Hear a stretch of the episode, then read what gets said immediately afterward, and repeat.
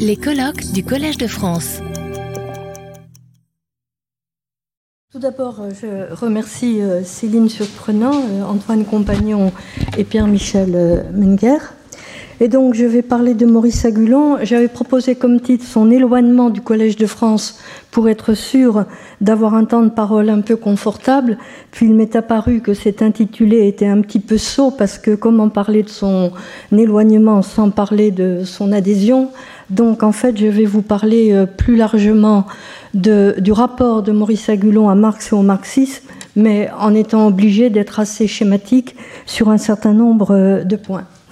Donc, euh, historien de la République, notamment de la Deuxième République, historien de la sociabilité et de la symbolique républicaine, Maurice Agulon fut communiste et marxiste, ou plus précisément marxiste-léniniste, de 1946 à 1960, soit de sa 23e à sa 34e année.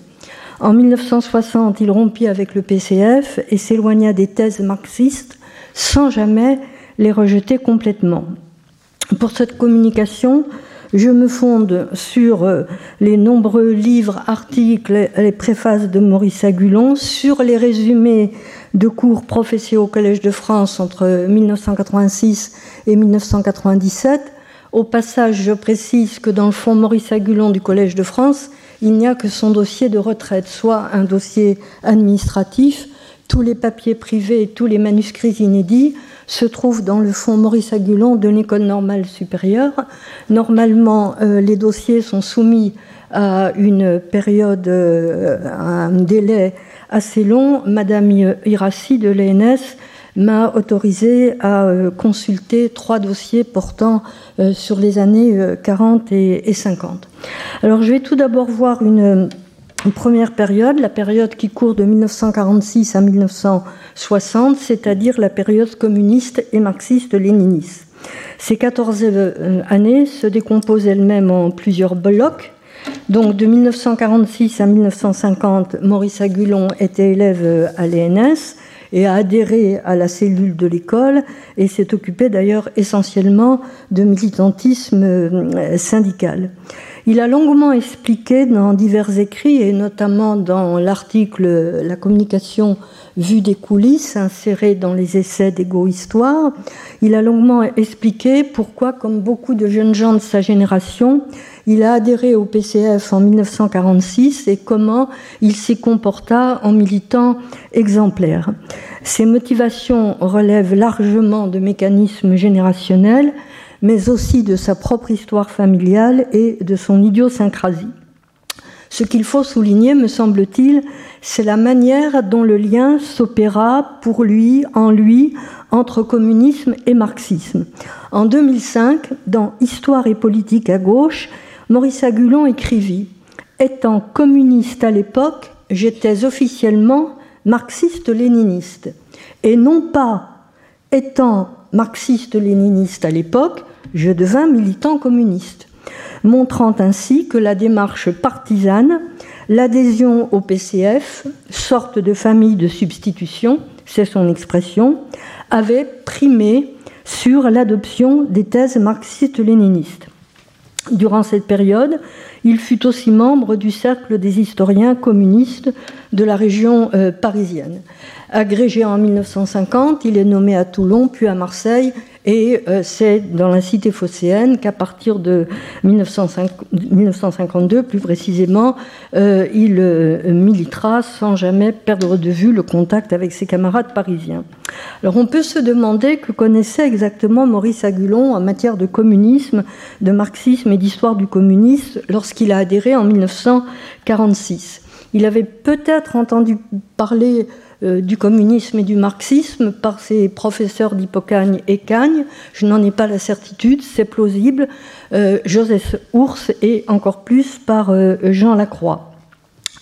je sais par sa bibliothèque, dont une grande partie a été versée à l'université d'Avignon, qu'il y avait dans des ouvrages marxistes et communistes édités en 1946 ou avant cette date, mais j'ignore à quel, euh, à quel moment il en a fait l'acquisition. S'y ajoutèrent ensuite des livres édités entre 1946 et 1960, Donc de 46 à 60, je trouve un ensemble de 39 ouvrages consacrés au marxisme et au marxisme-léninisme, l'Union soviétique, le PCF, etc. À l'intérieur, une dizaine de livres de Marx et Engels, euh, tous dans une traduction française, 7 de Lénine et de Staline, 8 sur le marxisme, le reste sur l'URSS et 7 sur le PCF soit au total 25 livres portant sur le marxisme stricto sensu. Cette bibliothèque ne semble pas être celle d'un marxologue éminent, et elle ne le devint jamais. Maurice Agulon n'était ni philosophe ni économiste, et c'est essentiellement en tant qu'historien euh, qu'il a lu euh, Marx, et les ouvrages euh, qu'il cite le plus fréquemment sont Les luttes de classe en France et le 18 Brimaire de Louis Bonaparte. J'ajoute que j'ai contacté les bibliothécaires d'Avignon pour savoir si dans les livres qui se trouvent dans leur rayon, on trouve des annotations, des traces de lecture répétées de tel ou tel traité. Malheureusement, je n'ai reçu euh, aucune réponse. Alors, dans ces années 1946 euh, 1960, euh, il faut tout d'abord isoler des articles militants qui ne correspondent que très partiellement à des recherches historiques spécialisées. Maurice Agulon déposa le sujet de sa thèse en 1954, mais il ne la soutint qu'en 1969. Elle fut publiée, comme vous savez, euh, en trois volumes en 1970. Cette thèse n'appartient pas vraiment donc à la première euh, période que j'étudie pour le moment, pas plus que la thèse de troisième cycle soutenue en 1966, c'est ce qui est devenu euh, pénitent et franc-maçon, etc. Alors toutefois, son diplôme supérieur portant sur Bobigny fut publié en 1950, l'opinion politique dans une commune de banlieue sous la Troisième République, Bobigny de 1850 à 1914, mais rien n'y témoigne de conviction marxiste. Alors, ce qui marque cette période, donc, comme je le disais, c'est la publication d'articles militants portant sur les méthodes et les objets de l'histoire, publiés dans la Nouvelle Critique et euh, dans Clarté. La Nouvelle Critique, sous-titre Revue du marxisme militant, fut créée en 1948 en pleine guerre froide. Son premier rédacteur en chef était euh, Jean euh, Canapa. Comme l'écrivit Maurice Agulon en 2001, le stalinisme, le stalinisme accentué en djanovisme s'y exprimait librement et on n'hésitait pas à égratigner les vieux maîtres de l'école des annales parce que leur forme de matérialisme, d'économisme ou d'ouvriérisme n'entrait pas exactement dans l'orthodoxie marxienne. J'ai repéré euh, quatre articles de Maurice Agulon dans euh, la Nouvelle Critique en 1949, 1953, 1954, 1957. Je n'ai pas le temps d'en donner la teneur précise ici.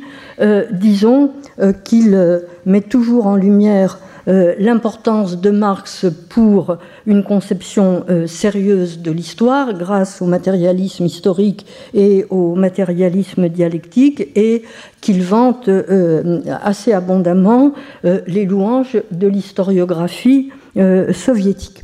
Je vais m'attarder un peu plus longtemps sur un article paru dans Clarté le 2 février 1850, euh, Clarté étant une revue éditée par les étudiants communistes, c'est ce qui est indiqué euh, sous le titre. Alors on va dire que Maurice Agulon s'est fait les sur la Méditerranée et le monde méditerranéen à l'époque de Philippe II de Fernand Braudel, qui avait été publié en 1949. Il trouve certes quelques mérites euh, au livre, mais les reproches tombent drus euh, malgré tout. Car c'est bien beau de descendre un peu plus profondément dans la réalité que si l'on faisait seulement de l'histoire politique, mais fallait-il faire, j'ai beaucoup de citations dans ce passage, fallait-il faire comme si le commerce et la monnaie étaient tombés du ciel, rester hermétiquement muet sur les caractères essentiels des structures, ne rien dire des forces de production, qui seules pourtant permettraient de comprendre le reste. Monsieur Brodel n'a jamais entendu parler de capitalistes, d'artisans et de compagnons, de hobereaux et de serfs, d'exploiteurs et d'exploités. Il ne connaît que l'éternel antagonisme des riches et des pauvres. Il ne peut donc caractériser la nature des sociétés, etc., etc. Maurice Agulon, dans ce numéro de clarté, reproche en outre à Fernand Bourdel d'avoir voulu détourner les étudiants du matérialisme historique. Il lui reproche encore plus fortement d'avoir parlé de l'océan euh, Atlantique, euh, mis en regard avec euh, l'Union soviétique. Ce n'est pas exactement ce que dit Brodel, mais c'est comme ça que le Parti communiste l'a entendu et c'est comme ça que Maurice Agulon l'entend. Donc, pour lui, c'était une évidence. Brodel plaçait face à face les États-Unis et l'URSS. C'est pourquoi d'ailleurs l'article est intitulé Monsieur Brodel ou de l'histoire méditerranéenne à la philosophie atlantique. Dans la conclusion de cet article, Agulon englobe toute l'école des annales dans sa réprobation, lui reprochant de n'être ni progressiste ni scientifique, de donner dans l'antimarxisme et l'anticommunisme. Et face à Brodel, il met en lumière les deux historiens qui lui semblent s'imposer, à savoir Maurice Thorez, avec Fils du Peuple, et André Marty. On comprend pourquoi en 2005, Maurice Agulon regretta d'avoir cru, répété, écrit, parfois exécuté un certain nombre de sottises dans sa période communiste et marxiste-léniniste. Alors il faut préciser que cet article n'est pas signé Maurice Agulon, mais G.O., deux lettres dont personne, je crois, n'a encore réussi à trouver la signification. Alors pourquoi cet anonymat? On est en 1950. Maurice Agulon se préparait à passer l'agrégation, dont Fernand Braudel était le président du jury. voilà. Alors, euh, je passe donc sur les autres articles de la Nouvelle Critique et euh, j'en arrive à un autre point euh, à partir de la moitié des années 1950 à une réflexion sur le respect de, une réflexion de Maurice Agulon sur le respect de la véracité historique et sur les questions coloniales. Dans la seconde moitié des années 1950, euh, le parti euh, estima nécessaire, c'est exactement la thèse 45 lors du 14e congrès du PCF en juillet 1956 au Havre, donc euh, le PCF estima nécessaire d'entreprendre dans la prochaine période la rédaction d'une histoire du PCF. En mai 1957 fut créée une commission réunissant des membres du bureau politique, du comité central, des historiens, des économistes et des militants. Or, tous les auteurs concernés n'avaient pas la même conception de l'histoire et du respect de la véracité du fait historique, entre guillemets, quand il s'agissait de traiter euh, de sujets sensibles. Dans un, des dans un des dossiers de l'ANS, il y a à ce sujet d'ailleurs quatre lettres absolument passionnantes de Jean Bouvier adressées à Maurice Agulon à propos justement du respect de la vérité en histoire. Alors Maurice Agulon Probablement d'ailleurs ce texte de 11 pages dont je vais vous parler n'est pas daté. Je pense qu'il est antérieur aux lettres de Jean Bouvier et à mon sens il se situe entre le 20e congrès du Parti euh, communiste de l'Union soviétique, février 56, le fameux congrès, et le 14e congrès du PCF. Alors ce, ce travail, euh, ce texte inédit est intitulé Un aspect de notre travail d'éducation la rédaction d'ouvrages concernant l'histoire du parti.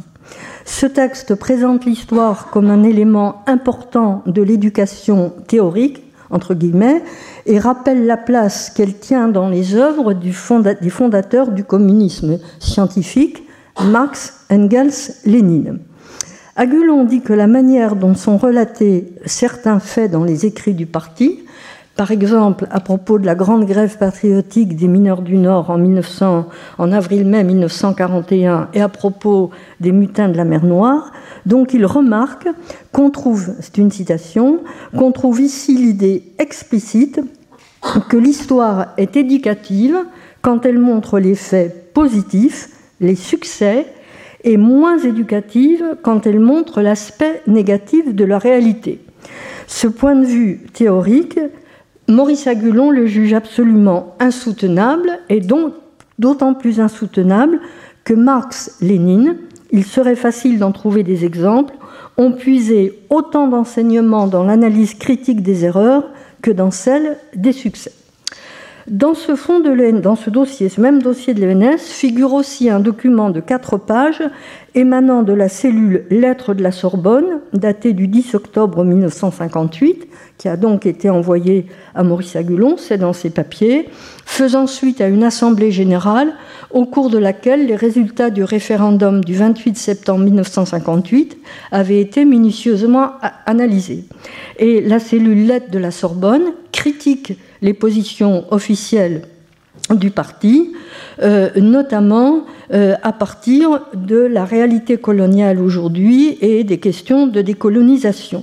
Maurice Agulon a souligné ce passage par un trait marginal et ajouté un commentaire. Je connais bien son écriture, je suis sûre que c'est son écriture.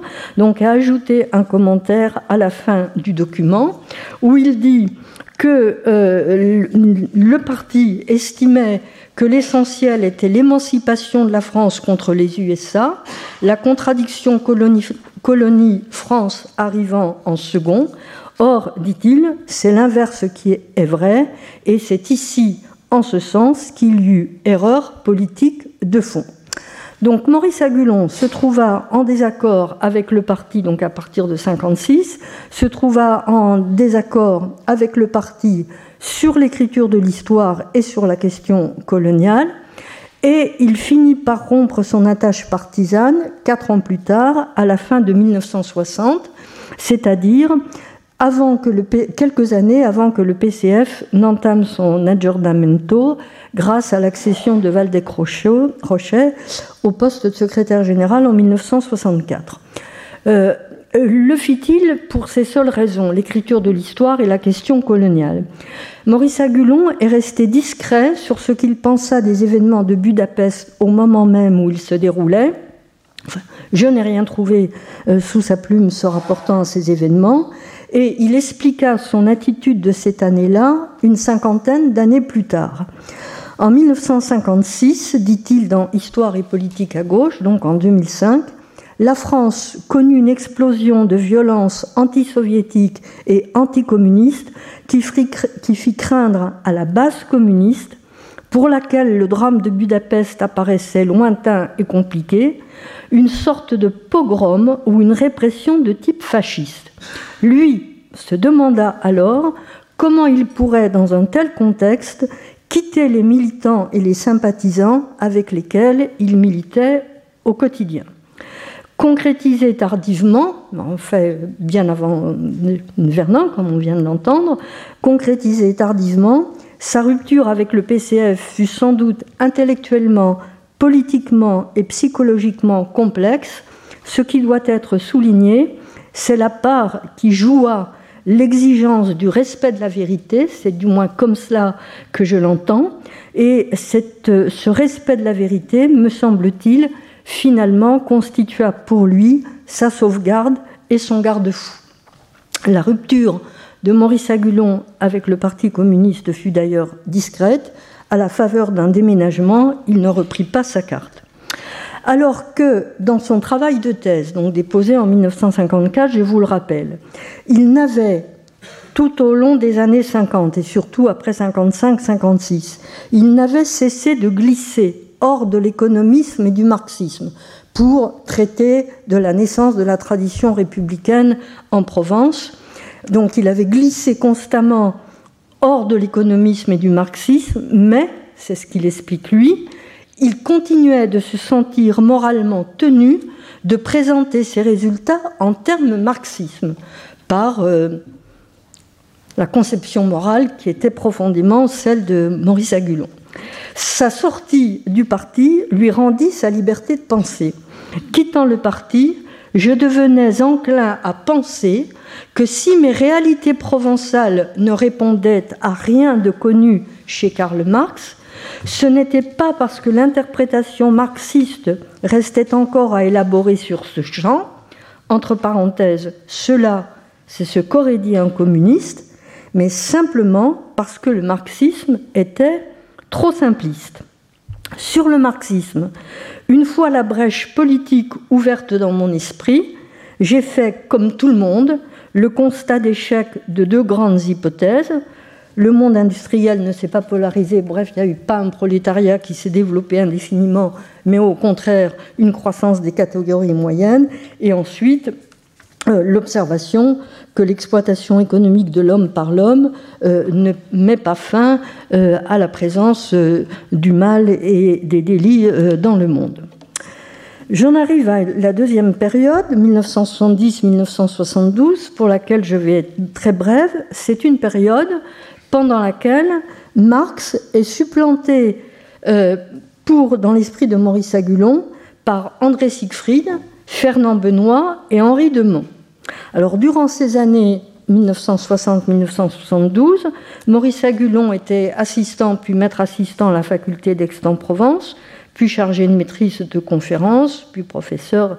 Et en 1972, il arrive à la faculté des lettres de Paris. Alors, cette douzaine d'années est marquée par la publication de divers articles et livres dont je n'ai à me préoccuper que pour signaler que les références au marxisme euh, y sont vraiment très évanescentes. Euh, à la fin des années 60, donc sur publié La sociabilité méridionale, confrérie et association dans la vie collective en Provence orientale à la fin du 18e, ça c'est un troisième cycle, 66. Ensuite, euh, Un que sais-je sur l'histoire de la Provence en 1966. Euh, CRS à Marseille, puis euh, euh, les, trois thèmes, les trois tomes de la thèse, un mouvement populaire au temps de 1848, histoire des populations du Vert, Toulon de 1815 à 1851, la République, et puis la République au village, la vie sociale en Provence intérieure au lendemain de la Révolution. Dans Toulon, Marx est complètement absent. Dans la République au village, j'ai trouvé euh, de, maigres références, souvent dans les notes euh, infrapaginales, notamment à propos de la propriété du bois et euh, de la valeur du bois. en revanche, Maurice Agulon le dit lui-même, pour ses ouvrages, il a été beaucoup plus dépendant des analyses de Siegfried, mais également dépendant notamment pour la République au village de Fernand Benoît et de ses travaux sur la sociabilité. Et il explique également que Henri Demand, auteur de Au-delà du marxisme dans la traduction française, a été pour lui une source d'inspiration. Il explique qu'il avait lu Henri Demand quand il était euh, étudiant et qu'il avait euh, apprécié euh, chez lui l'idée que dans les politiques les plus récentes, les plus modernes, voire les plus révolutionnaires, du moins en prétention, il existait un substrat de comportement archaïsant, révélant parfois de curieuses divergences. Et il explique qu'il a fait quelques emprunts à Henri Demand euh, sous, sous ce rapport. Alors, je conclus pour cette période en disant qu'il est on ne peut plus logique que ces trois références, euh, Siegfried, Benoît, Demand, l'aient emporté sur Marx. Comment des travaux portant sur la sociabilité et la vie associative auraient-ils pu se marier avec la lutte des classes ou l'exploitation de l'homme par l'homme, alors qu'au contraire, tout passe par des contacts euh, entre les hommes, quelle que soit euh, leur euh, appartenance sociale. J'en arrive à la dernière période, 1973 et au-delà, Marx et le marxisme remis en cause.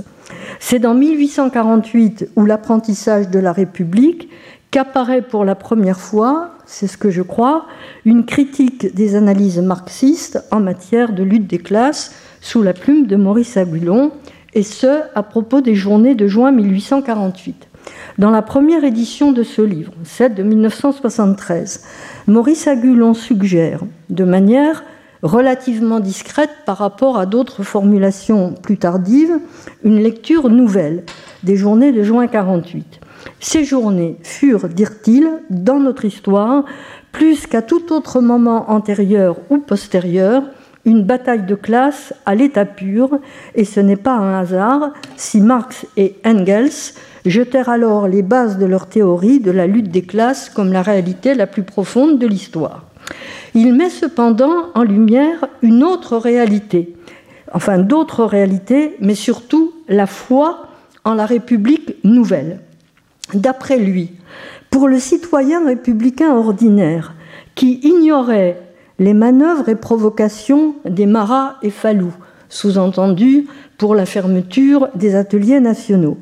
Il n'y avait qu'une évidence, la décision régulière émanée des pouvoirs librement issus du suffrage universel, dit universel en 1948, était contestée par des rebelles, et cette révolte choquait les républicains autant que les eût choqués ou que les choquera plus tard un coup d'État militaire.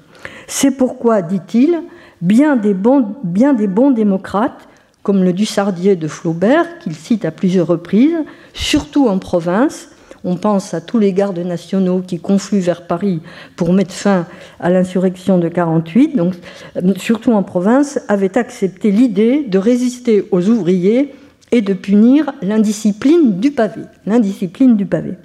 Son ton se fit plus résolu l'année suivante dans les 48 arts de la collection Archives.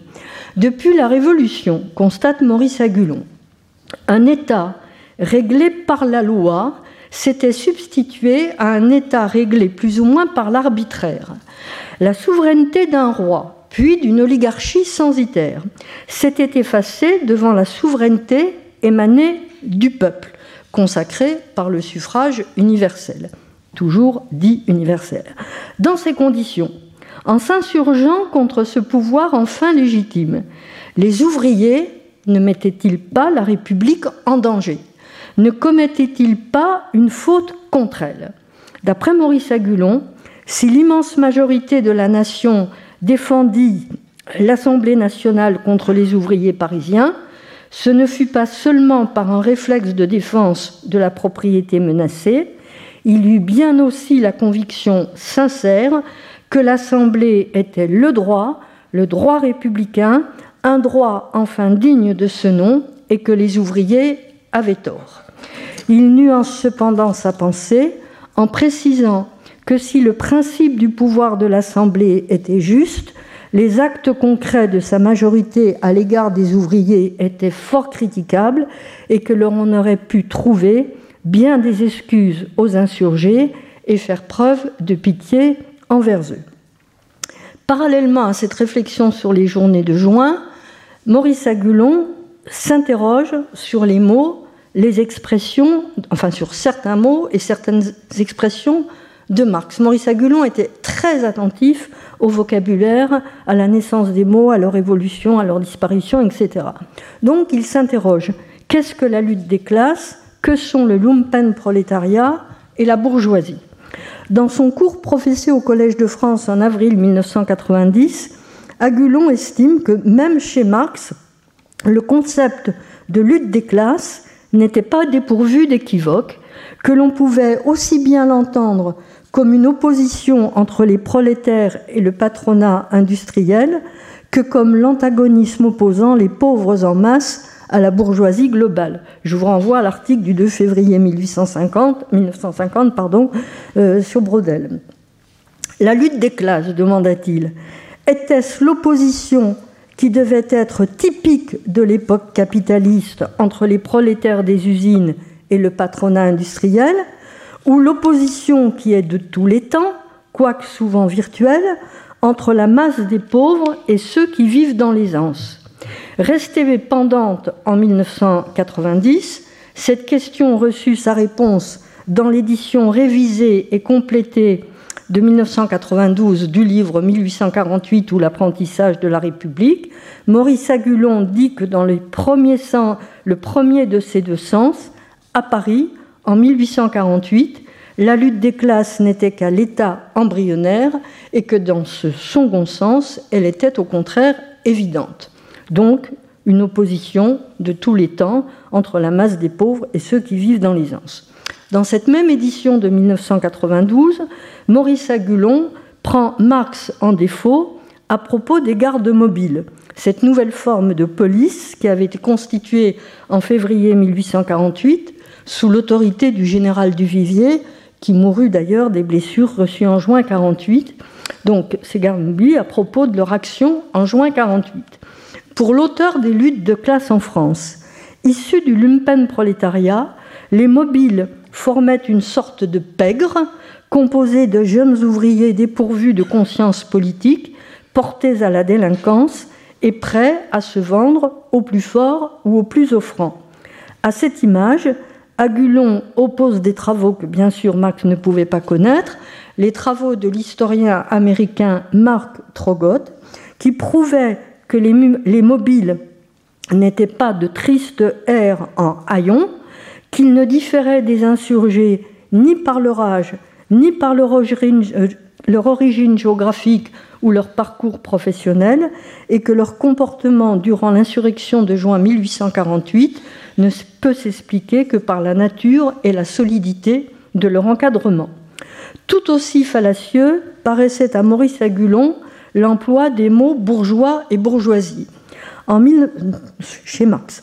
En 1993, dans son cours au Collège de France, il attira l'attention de ses auditeurs sur la polysémie de ces termes distincts sous la plume de Guizot, qu'il utilisait avec le seul sens qui parut à peu près acceptable à Maurice Agulon, et sous celle de Marx, qui lui avait donné la signification restrictive d'entrepreneur et de loup-servier. Pour Agulon, Marx se trompait car le sens de bourgeois demeurait au cœur du XIXe siècle celui d'un homme non créateur économiquement, mais rentier, jouisseur de biens acquis, péjorativement propriétaire au sens prudomosque du mot, ou plus aimablement voué aux professions libérales et intellectuelles. Mais l'affaire allait bien au-delà du sens des mots, et Maurice Agulon souleva contre le schéma matérialisme de Marx une objection majeure. Tout au long du siècle, la bourgeoisie dominante s'est divisée contre elle-même avec une âpreté apparemment préjudiciable à ses propres intérêts. En février 1848, dit-il, Louis-Philippe et Guizot n'ont pas été renversés par la classe ouvrière, ni par les républicains, ni par l'extrême gauche coalisée avec le légitimisme, mais par une coalition où des gens aussi bourgeois qu'eux figuraient en excellente place. Pour résoudre ce qui apparaissait comme une difficulté théorique, Marx avait admis dans les luttes de classe que seule une partie de la bourgeoisie, la haute finance, était au pouvoir sous la monarchie de juillet et que d'autres intérêts bourgeois étaient restés en dehors du système. Or, cette hypothèse marxienne était désormais démentie par des travaux d'histoire sociale, par exemple par la thèse de Tudesque sur les grands notables, prouvant que l'on ne pouvait établir aucune corrélation entre tendances idéologiques et groupes d'intérêts matériels. Une évidence majeure s'imposait donc aux yeux de Maurice Agulon. Au cours du demi-siècle le plus chaotique de notre histoire, en gros de 1830 à 1880, des bourgeois de gauche et des bourgeois de droite se sont combattus. Cette lutte très vive a fait notre histoire politique. Or, elle n'a pas eu le mouvement ouvrier comme partie prenante, soit qu'ils aient tenté de lutter seuls et pour être battus en quelques jours, soit qu'ils aient lutté en force d'appoint ou en alliés mineurs des bourgeois de gauche. On peut alors se demander où est la lutte politique de la entre guillemets bourgeoisie et s'il y a deux politiques bourgeoises et non pas une, où est la lutte de classe entre la bourgeoisie et le prolétariat. Ultérieurement, Maurice Agulon euh, rappela qu'encore au XIXe siècle, la France, tout au long du XIXe siècle, n'avait pas connu une bourgeoisie, mais avait été marquée par les affrontements entre bourgeois de droite autoritaires et cléricaux et bourgeois de gauche libéraux et laïcs. C'est pourquoi d'ailleurs il parle de guerre de religion. Autre thème, la lutte de classe, dit Maurice Agulon, n'est pas le seul moteur de l'histoire. En 1992, dans l'édition complétée et révisée de 1848, Maurice Agulon reprend de manière plus affirmée qu'en 1973 et 1974 la thèse du droit de la République à se défendre, l'assaut des révoltés pauvres contre un gouvernement que défendaient les riches, c'était aussi l'assaut tout politique de la révolution recommencée, du pouvoir populaire directement réaffirmé contre le pouvoir issu de février et fort de la légitimité tirée du suffrage universel d'avril. Pour lui, il y avait bien deux légitimités face à face, celle des ouvriers mis en chômage par la crise et qui ne vivait que d'une allocation publique. Et il reprit encore cette idée dans son intervention lors du 150e anniversaire de 1848, célébré à l'Assemblée nationale. Pour les républicains de 1848, la République fondée sur le droit, la souveraineté du peuple et sur la liberté avait érigé le suffrage populaire en source unique de la nouvelle légitimité, mais consacrer ainsi le suffrage universel, cette fois-ci avec guillemets, n'était-ce pas ipso facto délégitimer la violence?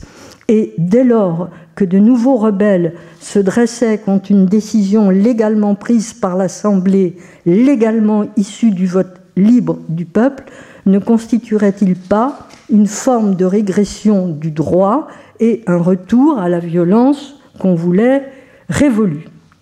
Alors, Marx, Maurice Agulon a souvent développé cette thématique et dans un entretien avec le journaliste Marc Riglet, euh, dont je n'ai pas retrouvé la date, on peut l'écouter sur YouTube, je n'ai pas retrouvé la date de l'enregistrement, euh, il dit ceci, il dit ceci à Marc, à Marc Riglet. La vérité en politique et peut-être en morale, c'est cette constatation épouvantablement triste que toutes les valeurs réputées bonnes ne sont pas forcément conciliables et qu'il y a des moments de crise où on fait un choix qui est toujours par quelque côté un mauvais choix, mais que les jugements passionnément catégoriques et simplificateurs ne sont pas les euh, bons jugements euh, historiques. Bon, je suis obligée de passer parce que je vois que. Alors, ainsi, Maurice, je, conclus un peu rapidement. Ainsi, Maurice Agulon s'éloigna de Marx et du marxisme au fil des années et des décennies. Il le confia en 1990 dans un, Les chocs d'une vie d'historien, dans un livre intitulé La bibliothèque imaginaire du Collège de France. Donc il le confia en 1990 à propos de Lucien Fèvre, dont les combats pour l'histoire l'avaient séduit, dit-il, à cette date, par deux traits peu académiques relevés chez le cofondateur de l'école des Annales. Une certaine truculence à la Rabelais et une apprêtée polémique façon Karl Marx. Mais il ajoute que cette séduction s'effaça avec l'âge. J'en reviens aujourd'hui, n'ayant jamais été fort rabelaisien, quiconque a connu Maurice Agulon sait qu'il n'était pas rabelaisien en effet, et m'éloignant de Karl Marx de plus en plus. Il reprocha aussi à Marx, mais aussi à Proudhon, d'avoir ridiculisé les montagnards de 1850, d'avoir vu en eux de ridicules plagiaires de Marat et de Robespierre, alors qu'ils étaient les anticipateurs de Clémenceau et mieux encore de Jaurès. Au passage, il glissa ne pas apprécier le goût du sarcasme dont Marx faisait preuve, ce n'était pas pour lui le meilleur du legs qu'il ait fait à l'histoire. Cet éloignement n'éteignit cependant pas toute estime pour l'homme et pour l'œuvre. Contrairement à d'autres ex du PCF, Maurice Agulon ne brûla pas ce qu'il avait adoré et continua de considérer Karl Marx pour un homme et un théoricien respectable et le manifeste communiste pour un très grand texte exprimant l'espérance d'une société de justice sociale. Dans Histoire et politique à gauche, il expliqua que, ne serait-ce que par respect de la mémoire d'Ernest Labrousse, son premier maître, il ne médirait jamais de Karl Marx, qui d'ailleurs ne le méritait pas. Il dit Du reste, même sans le recours sentimental à cet intermédiaire, Labrousse, je pense toujours que Karl Marx est respectable. Tout le destinait à une confortable carrière dans le service public ou l'université. Par conviction, il a sacrifié ses perspectives en devenant un publiciste subversif, agitateur, militant, exilé, expatrié. Exemple classique de sacrifice de carrière à des convictions. Quelles convictions Dire que le capitalisme fait des profits aux dépens des ouvriers qui vendent leur force de travail dans des conditions forcément inéquitables. Dire qu'il y a là les bases d'un conflit de classe qui, avec la prise de conscience, se transporterait un jour ou l'autre sur le plan syndical puis politique. Dire que cela est important et, par généralisation, que la succession des systèmes économiques constitue l'un des moteurs de l'évolution humaine C'est bien vrai, grosso modo, et cela n'avait guère été dit avant lui avec la même force, et cela mérite de l'être. Honneur donc à Karl Marx comme personne, à Karl Marx comme théoricien et à la classe ouvrière, un peu moins méprisée grâce à lui. Je pense toujours cela. Voilà.